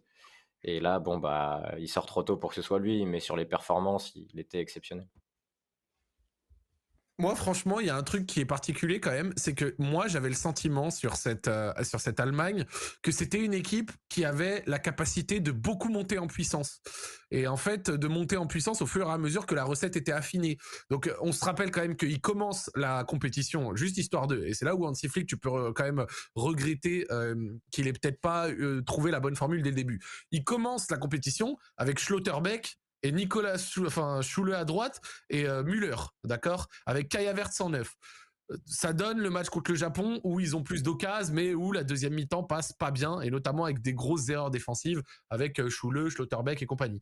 Ensuite, il réaxe Schule, d'accord Et il part quand même avec Müller en neuf, avec une envie un peu de contrôle. Le match contre l'Espagne se débloque en deuxième quand il fait rentrer Fulkrug et qui met un peu plus d'impact physique et compagnie. Et qu'il est mené surtout. Et qu'il est mené, exactement. Et c'est un point très important. Et euh, là, encore une fois, euh, ce soir, tu vois, euh, il part sur une certaine formule, mais du coup, qui passe. Et au final, tu il y a eu des choses qui étaient plutôt pas mal et assez convaincantes, mais qui derrière te terminent quand même par l'élimination. Moi, je sentais qu'elle pouvait monter en puissance cette Allemagne. Je, je, pense vraiment que si elle avait été en huitième, ça aurait été un nouveau tournoi pour elle et qu'elle aurait pu être très dangereuse. Voilà, c'est vraiment le sentiment que j'ai. Mais il y a quand même un truc que je voulais noter. Voilà, c'est ça que j'ai failli finir euh, par ce que je voulais dire. C'est que défensivement, elle aura quand même été sacrément fébrile. On finit quand même sur 5 euh, buts encaissés euh, en 3 matchs. Tu as parlé de Neuer, on peut parler de la défense. Heureusement. mais c'est lié à sa manière de jouer. Totalement. Mais heureusement qu'elle a quand même Rudiger, tu vois, qui a été vraiment bon. Mais c'est vrai que défensivement, c'était pas la folie. Tu vois, on parlait de la solidité du Brésil, qui en est toujours à zéro tir cadré en deux matchs, donc le Brésil qui joue demain. Mmh. Et on disait aussi, on, expliquait comment le Brésil attaque de manière plus prudente. avec des le, nombre de joueurs qui Tu vois, le, voilà, le nombre de. Il y a un latéral qui, vient fermer, l'autre latéral monte pas forcément beaucoup, comme tu dis. et ça joue. Et du coup, devant le Brésil, les gens peuvent aussi se dire Ah, ben c'est un peu plus chiant ah, ils m'ont pas impressionné, etc. Donc voilà, c'est des comment dire, c'est les coachs qui font un peu leur, leur balance entre tout ça. Et Flick, il est plutôt du genre à, ben, essayer de créer. Et c'est ce qu'il fait d'ailleurs. L'Allemagne s'est créé énormément d'occasions. Elle en concède un peu plus que les autres. Il y a sans doute peut-être pas la plus grande qualité chez ses défenseurs, mais si elle attaquait comme, le, comme le Brésil, bon, bah, c'est sûr qu'elle concéderait moins d'occasions, ça c'est certain. de manière tu vois, contrôlée, ou des fois ses attaquants voilà, mais c'était pas, pas son identité. Voilà, c'est pas son identité. Non, je dis pas parce qu'on me demande est-ce que l'Allemagne a été trop ambitieuse dans son approche? Évidemment que, que Flick va se poser la question parce que finalement il, le résultat est pas au bout. Mais bon, encore une fois, ça, ça, se joue quand même là. si l'Espagne bat ou fait match nul avec le Japon, on ne dit pas que Flick s'est gouré. Ils vont en huitième, euh, ils croisent je ne sais pas quelle équipe et potentiellement ça peut aller loin. Donc il euh, faut faire attention. Il on a vu plusieurs types d'équipes aller loin dans des compétitions. Euh, mais c'est vrai quand même, ce qu'il faut dire, c'est que les équipes qui vont loin récemment en Coupe du Monde, même l'Allemagne de 2014, c'est des équipes avec un meilleur contrôle. Ok. Alors Flick a gagné la Ligue des Champions comme ça il a gagné la Ligue des Champions. Alors, pas exactement dans la même façon de jouer, mais on va dire dans l'approche philosophique de jeu. il a gagné la, Ligue des Champions comme ça. Pas la même ligne défensive non plus. Hein, c'est important. Hein. Exactement, pas le même nombre, pas, les mêmes, et, pas, et avec Lewandowski devant aussi. D'ailleurs. Ah, la euh. Donc, un 9, euh, un 9 plus. Donc, des deux côtés, dans ces deux surfaces, euh, dans ces deux surfaces, il, était plus, il avait des joueurs d'une meilleure qualité. Mais sur les Coupes du Monde, les, grosses équipes, celles qui ont gagné, celles qui sont allées loin, bah mine de rien, c'est des équipes souvent qui sont plus en contrôle, où le rythme du match est un peu plus faible. À mon avis, hein, si tu prends le Portugal de l'Euro 2016, la Coupe du Monde 2018, de l'équipe de France qui est particulière parce qu'elle, c'est une vraie équipe de contre-attaque, si tu prends l'Allemagne de 2014 et même l'Espagne de 2010, bah, je suis désolé, c'est quand même des, des équipes ou qui concédait pas beaucoup d'occasions, souvent parce qu'elle contrôlait le ballon, parce que le rythme était plus faible. C'était pas, c'était pas le, les vagues et les vagues, l'aller-retour permanent. Donc, donc voilà, je sais pas ce que, ce que vous en pensez, mais pour moi, il y a quand même. Tu veux, tu veux dire que Bruno, Genesio ne pourrait pas gagner la Coupe du Monde C'est ça que tu es en train de dire, Dan? Parce que les matchs de Bruno Genesio sont toujours des matchs de... Avec, avec un gros volume d'occasion aussi. Non, mais c'est un, un, bon exemple que tu donnes. Après, pour une, une nation d'un calibre un tout petit peu inférieur, c'est génial d'avoir ce genre de jeu. Euh, les mecs qui sont, qui sont supporters de Rennes, euh, ils kiffent. Voilà, c'est cool. Et puis même quand tu es neutre, c'est trop bien. Tu vas voir l'Allemagne jouer, à un moindre niveau, évidemment, tu vas voir jouer Rennes. Tu es, plutôt content parce que globalement, euh, ça c'est pas forcément du. Enfin, je veux dire, c'est du jeu rythmé, il y a du monde devant, il y a des courses, il se passe beaucoup de choses dans le match. après, pour quand tu es une grande nation, est-ce que c'est pertinent de continuer dans cette voie à tout prix? Je suis sûr que Hansi Flick sera le premier à se poser la question et les dirigeants allemands aussi.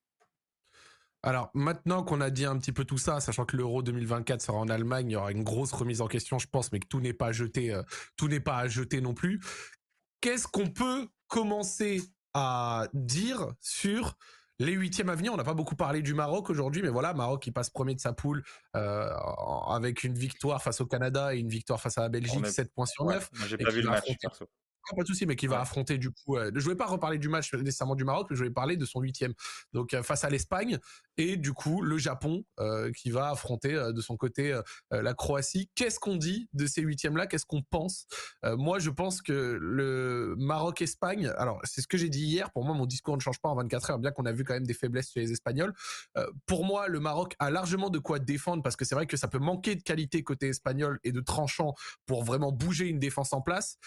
Au-delà de ça, je pense pas que la défense du Maroc soit non plus infranchissable. Et à côté, je pense que le Maroc manque de qualité de vent pour vraiment euh, les mettre en difficulté. Euh, ce qui a mis en difficulté, par exemple, les Espagnols chez les Japonais, ça a été euh, une très très grosse explosivité. ce que le Maroc a peut-être un petit peu moins, même s'il y a des joueurs comme voilà Ziyech, Nissiri et tout, c'est pas des mauvais joueurs, mais c'est pas les joueurs les plus explosifs non plus. Il y a quelques circuits qui peuvent être travaillés avec des Hakimi et tout, mais voilà.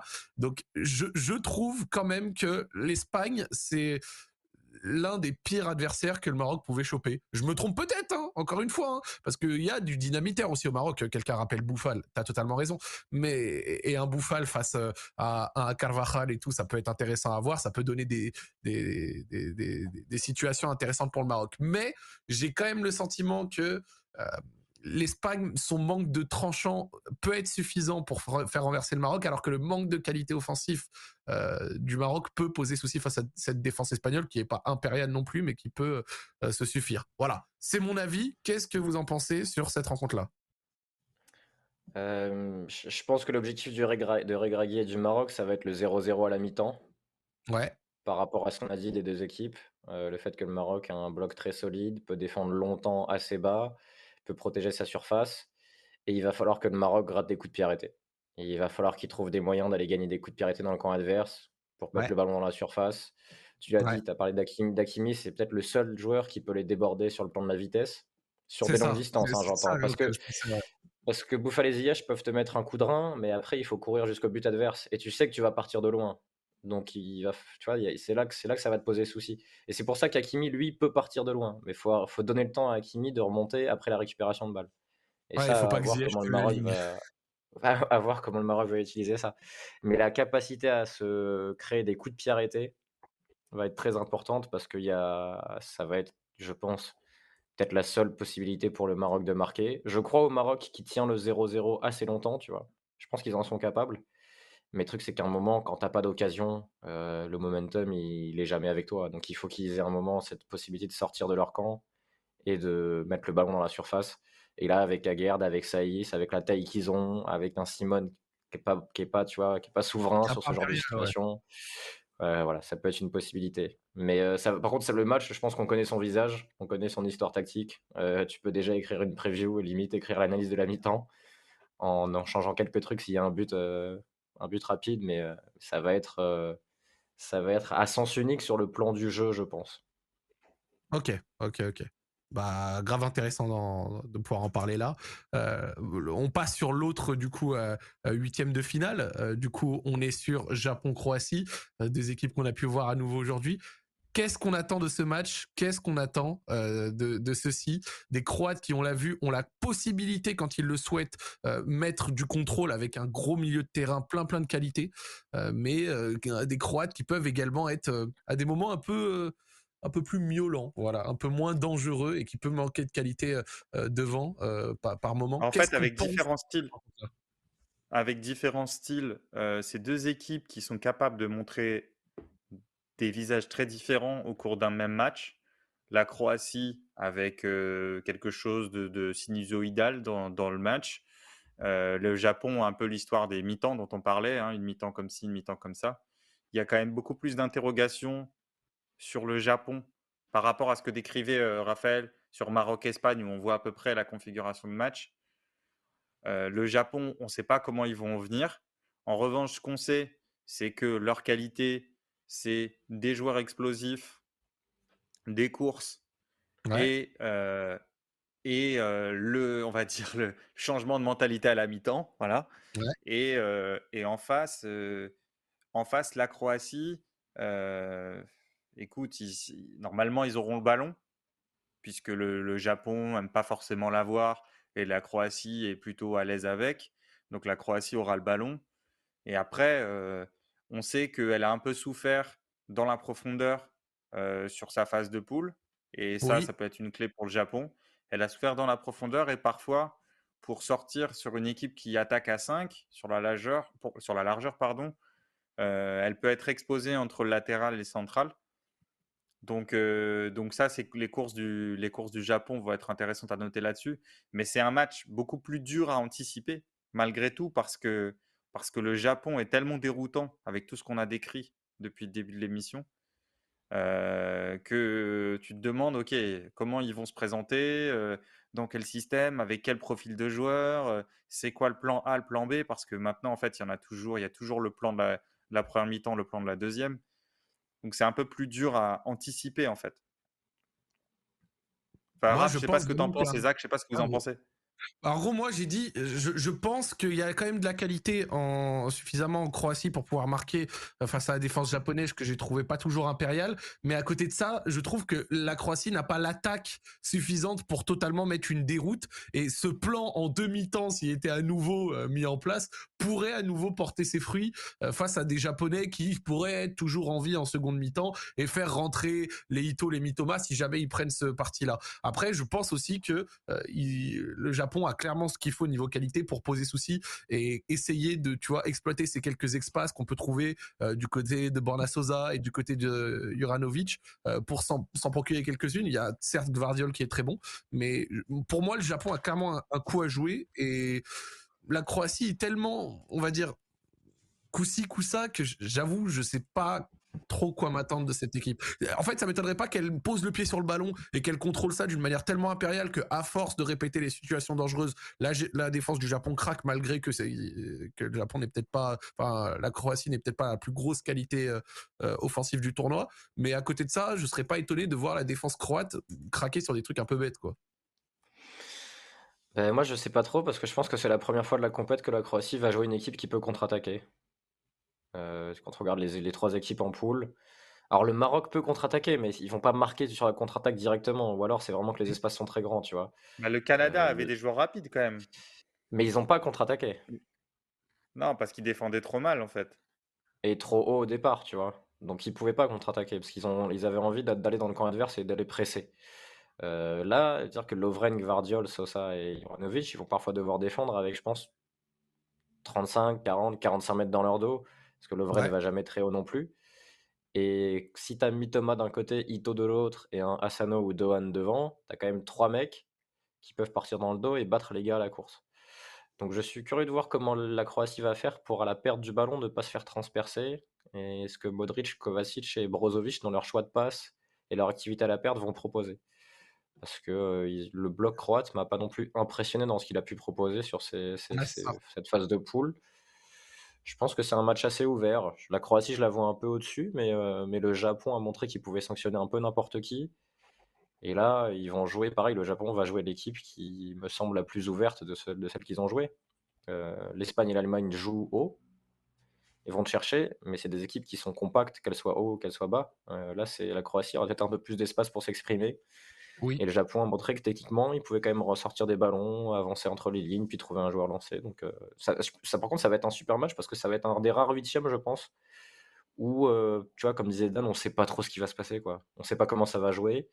Et, et, les deux équipes ont une vraie chance de se qualifier. Donc c'est ça qui est le plus intéressant, je trouve, parfois dans les matchs, c'est de se dire qui va prendre le dessus et comment, on ne sait pas pour terminer un petit peu, euh, forcément, demain arrive la dernière euh, euh, journée des troisième, comment s'appelle? Dernière, journée de match de cette troisième, troisième journée de CDM. J'ai dit deux fois journée, mais ne m'en voulez pas. Avec dès 16h, Corée du Sud, Portugal et une affiche qui respire sans très bon l'histoire, Ghana-Uruguay. ça, va être super intéressant, ainsi qu'à 20h Serbie-Suisse. Euh, là, là, on repart sur euh, un truc un peu plus géopolitique. Et enfin Cameroun-Brésil, avec le Brésil qui risque de faire tourner euh, à nouveau. Apparemment, c'était une rumeur. Voilà, il risque de faire tourner l'équipe de France style, peut-être avec un peu plus de, de, qualité que l'équipe de France, mais aussi avec un peu moins d'absents. Donc du coup, qu'est-ce qu'on attend un petit peu des rencontres demain, sachant que demain, les Camerounais peuvent jouer crânement leur chance façon tunisien face à une équipe qui fait tourner. Serbie-Suisse, bah, concrètement, le gagnant passe. Ghana-Uruguay, c'est à peu près un peu pareil. Portugal, Corée du Sud. Alors, combien de points à la Corée du Sud déjà? Ils en ont un seulement pour l'instant vu qu'ils ont perdu contre le Ghana? Bah, du coup, un seul, ouais. Ils ont fait match nul contre l'Uruguay, ils ont perdu contre le Ghana. Ils peuvent qualifier. Peuvent passer, ils peuvent avec 4 points, ouais. Ouais, parce que le Ghana a 3, l'Uruguay a 2, à 1 aussi. Ah, ouais, ouais, ça. Ouais, parce que ah. si l'Uruguay gagne, si l'Uruguay gagne, euh, ça ferait euh, ça ferait égalité euh, avec avec la Corée. Si la Corée gagne évidemment, donc ils peuvent. Ah ils peuvent Portugal 6 points, Ghana 3 points, Corée du Sud et Uruguay 1 point. donc le Ghana en soi, le Ghana un match nul et ils peuvent passer si la Corée du Sud ne gagne pas avec un certain écart face au Portugal. Qu'est-ce qu'on pense de ces matchs-là Qu'est-ce que vous attendez? Je vais commencer si ça ne vous dérange pas. Euh, je m'attends pas euh, à une Corée du Sud suffisamment, même si elle a été quand même euh, assez intéressante par moment. Je m'attends pas avec une Corée du euh, avec une Corée du Sud qui pourra bouger le Portugal de la même manière qu'elle a su bouger un petit peu le reste, et notamment les Ghanéens à qui ils ont posé beaucoup de soucis, même si au une fine la défaite est venue vers eux, ils ont quand même largement dominé. Je pense que le Portugal a ce qu'il faut pour pouvoir un petit peu les stériliser et éviter les rencontres à grosses à grosses actions, comme on l'a souvent dit avec Bien que le Portugal a Ruben Diaz qui je trouve n'est pas impérial et s'il réaffiche Cancelo, il y aura de quoi euh, avoir euh, euh, des occasions, surtout avec les centres. On l'a vu, les centres ont été une grosse grosse arme des Coréens pour réussir à faire à se créer des occasions mais je pense pas je pense que le que, le Portugal va quand même s'en sortir même si à voir combien à selon combien ils vont faire tourner. Ça peut être une, une variable que j'ai que j'ai ignorée j'ai pas regardé la compo probable mais voilà mon avis. Et pour Ghana Uruguay pour l'histoire, pour l'histoire, j'ai envie que les Ghanéens passent. J'espère que les Ghanéens vont passer. Des Ghanéens qui sont euh, un petit peu euh, euh, montés en puissance. Après, je dis montés en puissance. Ils avaient commencé un petit peu timidement face au Portugal, en réussissant à se débrider, surtout après avoir encaissé des buts, avec un coup douce en grande forme, un Salissou assez bon et au global une équipe qui est assez émouvante et qui réussit à s'en sortir avec de la réussite face à la Corée. C'est important quand même de le dire, mais un coup douce qui, quand il évolue dans des zones un petit peu plus haut, réussit à, montrer des choses extraordinaires. J'aime beaucoup cette équipe. Euh, je la trouve vraiment, comme j'ai dit, assez émouvante, assez cool. Donc je leur souhaite de passer euh, pour euh, le côté un petit peu historique, un petit peu clin d'œil, sachant que les Uruguayens ont vraiment proposé, je trouve, du néant. Euh, je répète, hein, même si la Belgique est sortie, pour l'instant dans le jeu, euh, dans le rapport jeu, euh, proposition et effectif, pour moi, l'Uruguay est l'équipe la plus décevante de ce mondial à, l'heure actuelle. Et face à, et, je leur souhaite de, de, je souhaite qu'ils ne posent pas problème avec cette façon de jouer, cette façon de défendre au gagner. Bah là, ils vont être obligés. Là, là, ce qui est intéressant pour le coup, ils vont être obligés, ils sont obligés de gagner. Ils sont mmh. obligés de gagner. Autant jusqu'à présent, dans leur projet, si tu veux, à trois matchs, le nul pouvait leur convenir, en fait. Là ils, ils doivent gagner. Donc, moi, je suis curieux de voir ce qu'ils vont faire.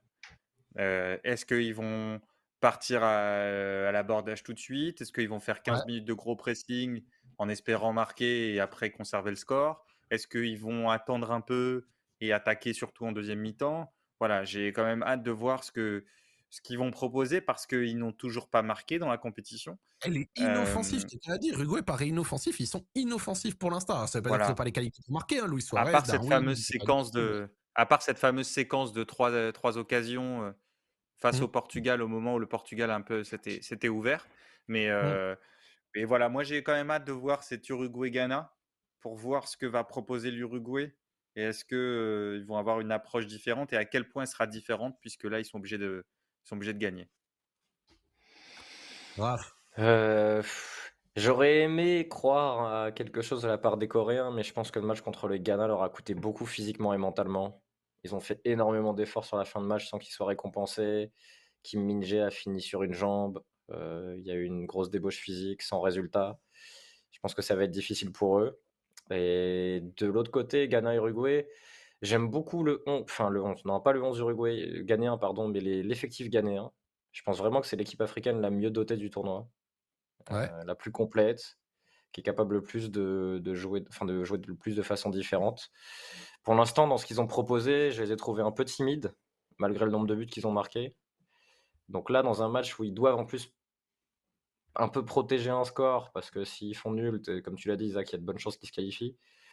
Euh, je, suis curieux de voir comment ils vont approcher la rencontre, parce que ils ont du mal. Et pour l'instant, la gestion du score chez eux, c'est assez euh, lunatique, tu vois. Ils passent d'un super moment à des moments où ils sont complètement dominés, ils concèdent des temps forts de fou, ils ont des temps forts aussi. Donc je, suis curieux de voir ce qu'ils vont proposer. Euh, et l'Uruguay, ouais, c'est la seule équipe qui n'a pas marqué pour l'instant. il leur reste encore un match pour le faire. Euh, après, tu sais, l'Uruguay, c'est une équipe qui est capable sur 10-15 minutes de mettre le feu, marquer un but et derrière verrouiller pendant 3 jours. Donc, Ouais, bonne chance pour aller ouvrir ça. Et je pense que c'est le scénario le plus probable. Hein. On verra pas un 3-0 uruguayen, sauf si le Ghana doit revenir au score et, se découvre. Mais, mais il faut jamais oublier l'Uruguay. Il faut jamais laisser oublier ces équipes. C'est comme l'Atlético de Simeone, c'est les mêmes équipes culturellement, traditionnellement, les mêmes valeurs. Euh, faut jamais les laisser de côté, ils sont toujours capables de quelque chose. Pareil la compo, est-ce qu'il va mettre Suarez et Cavani en même temps? Pourquoi pas, hein, pour euh, finalement si tu as besoin de marquer. Et Darwin, tu penses les trois? Ça m'étonnerait quand même. Ah, non, mais peut-être que Darwin va sauter. Ça, je sais pas. Non, je vois pas Darwin sauter parce que c'est le plus à même de tenir sur 90 minutes. Donc je vois en tout cas, je pense que Suarez, et Cavani, à mon avis, joueront un moment ensemble si l'Uruguay n'ouvre pas le score vite. Et on l'a un peu vu jusque-là. Ils se sont toujours limite remplacés l'un l'autre.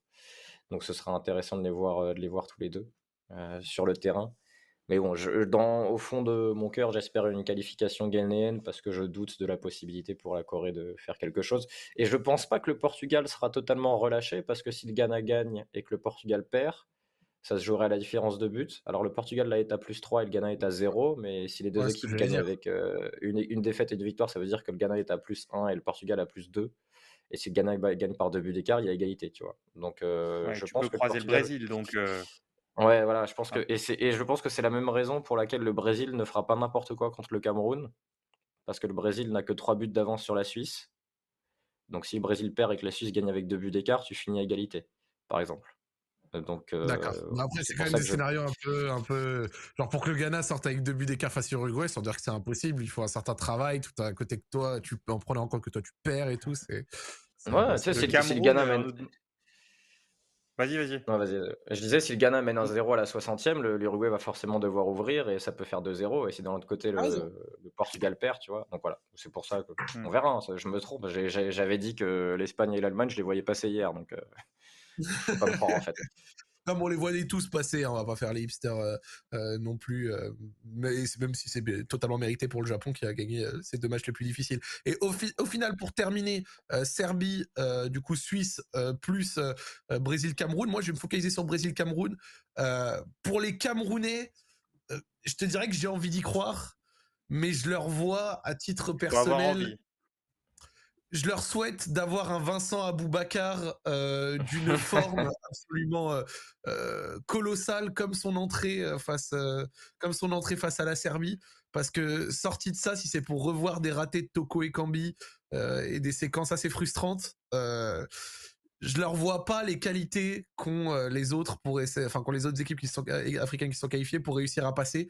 Mais maintenant face à un Brésil remanié, mais qui aura sans doute un 11 quand même plus cohérent que ce qu'avait Didier Deschamps a fait, ça risque d'être compliqué. après, voilà, hein, c'est 11 hommes face à 11 hommes, j'ai envie de te dire. Hein, donc, on peut peut-être y croire. Hein, mais ce qu'on peut dire, la différence, j'y crois moins. La différence, Zach, par rapport à, à, l'équipe de France, c'est que le Brésil a vraiment, peut vraiment calquer quasiment son organisation habituelle avec ses remplaçants.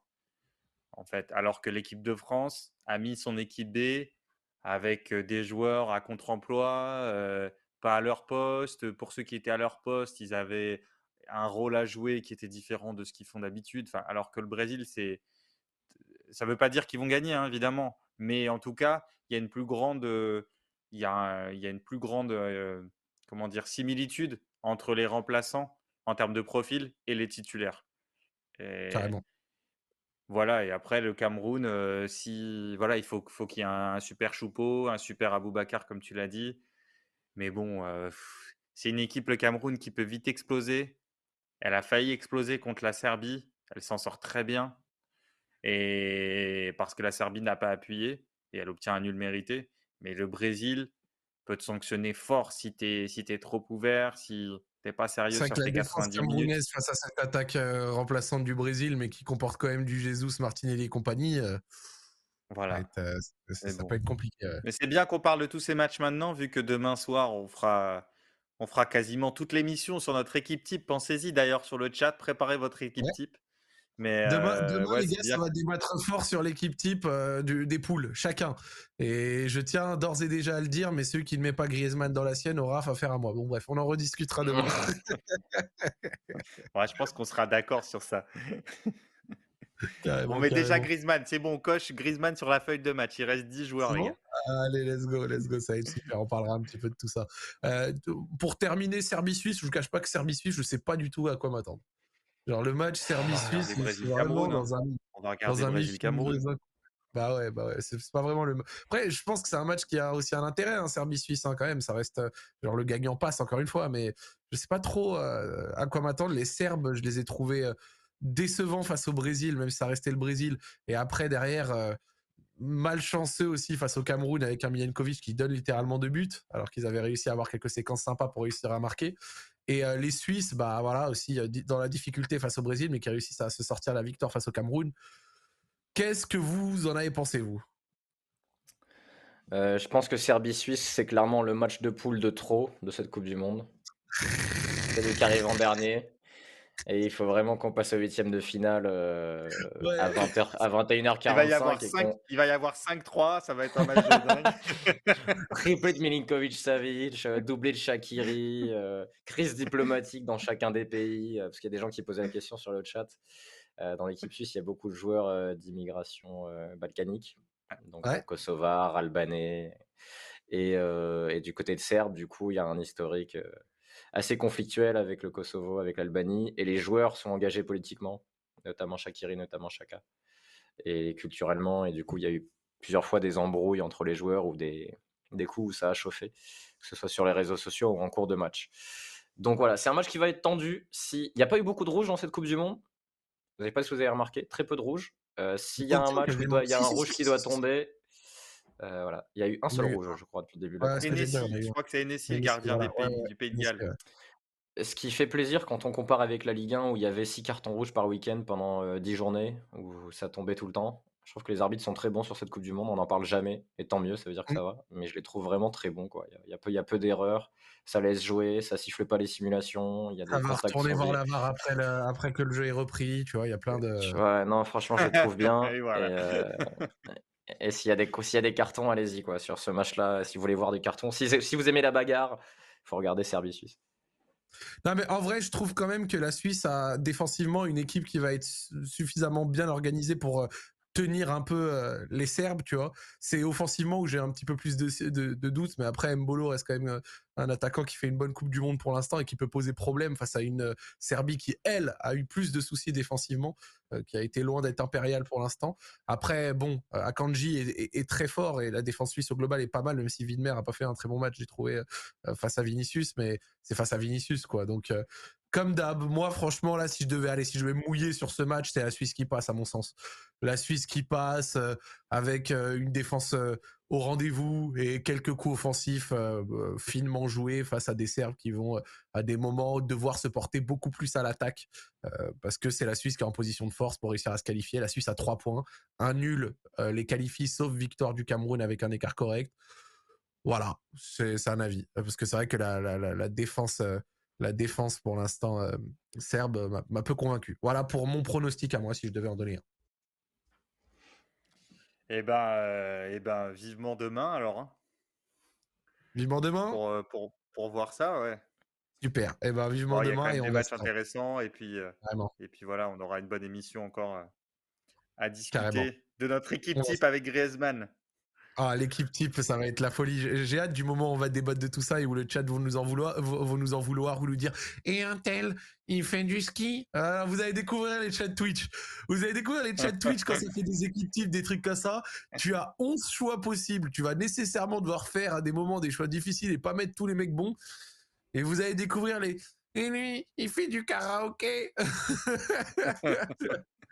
ça va être très intéressant à voir. Mes dédicaces au chat Twitch parce que vous nous êtes fidèles et vous êtes de plus en plus nombreux tous les soirs et ça fait super plaisir. Et pour la peine, regardez, ce soir, on vous a fait du rab 30 minutes de plus. J'ai vu quelqu'un dire est-ce que vous êtes payé plus cher pour 30 minutes? Bah non, on n'est pas payé plus cher. C'est le temps additionnel de la FIFA. bah oui. Ne, soulève pas ce sujet, euh, Zach. J'ai des gens à appeler là euh, tout de suite. Ah, voilà, voilà, voilà. non, pas du tout, ça fait plaisir. Ça, bon, ça, bon. Ça fait plaisir. Et... Oui. Non, je sais pas si tu voulais mon prono sur la Serbie, pardon, Zach, je ne le donnerai pas parce que j'ai vraiment peur physiquement du dénommé Pavlovic. Ok. Vraiment, il, me, il, me, terrorise, donc je préfère pas parler de la Serbie. Euh, voilà, J'aimerais pas qu'il me retrouve. Vraiment, il y a des joueurs, tu vois. Il faudra qu'on fasse un, truc sur les joueurs les plus menaçants physiquement de la compétition. Parfois, ça joue. des joueurs qui font flipper. ouais, exactement. Ouais. Avec ce sous, le soutard australien est pas mal aussi en défense. Oui, oui, oui. Et Monsieur Enessi au cage, t'as as une euh, Ouais, ouais, t'es pas mal. T'as vraiment une caution bagarre qui est solide, je, je trouve, c'est plutôt pas mal. Bon, en tout cas, voilà, ça, nous permet de conclure gentiment cette émission, qu'on vous remercie d'avoir suivi, c'était très cool encore une fois. On termine demain pour la dernière journée des phases de poule de cette Coupe du Monde, où on viendra vous débriefer tout ça et faire les, enfin, notre équipe type, pardon, de, euh, de cette phase de poule et peut-être encore parler des derniers euh, huitièmes à venir avec euh, une vue complète sur l'arbre aussi. Ça va être très intéressant. On aura l'arbre complet avec les potentiels quarts et potentiels demi. Ce sera super intéressant et passionnant d'en parler. Et on vous remercie d'avoir écouté. Si vous avez raté une émission, si vous venez de venir à la fin, comme d'habitude, la rediffusion est sur la chaîne YouTube L'équipe ou alors disponible en podcast. On vous remercie encore une fois et on vous souhaite une bonne fin de soirée. On vous dit à demain. Ciao, ciao les amis Ciao. salut tout le monde.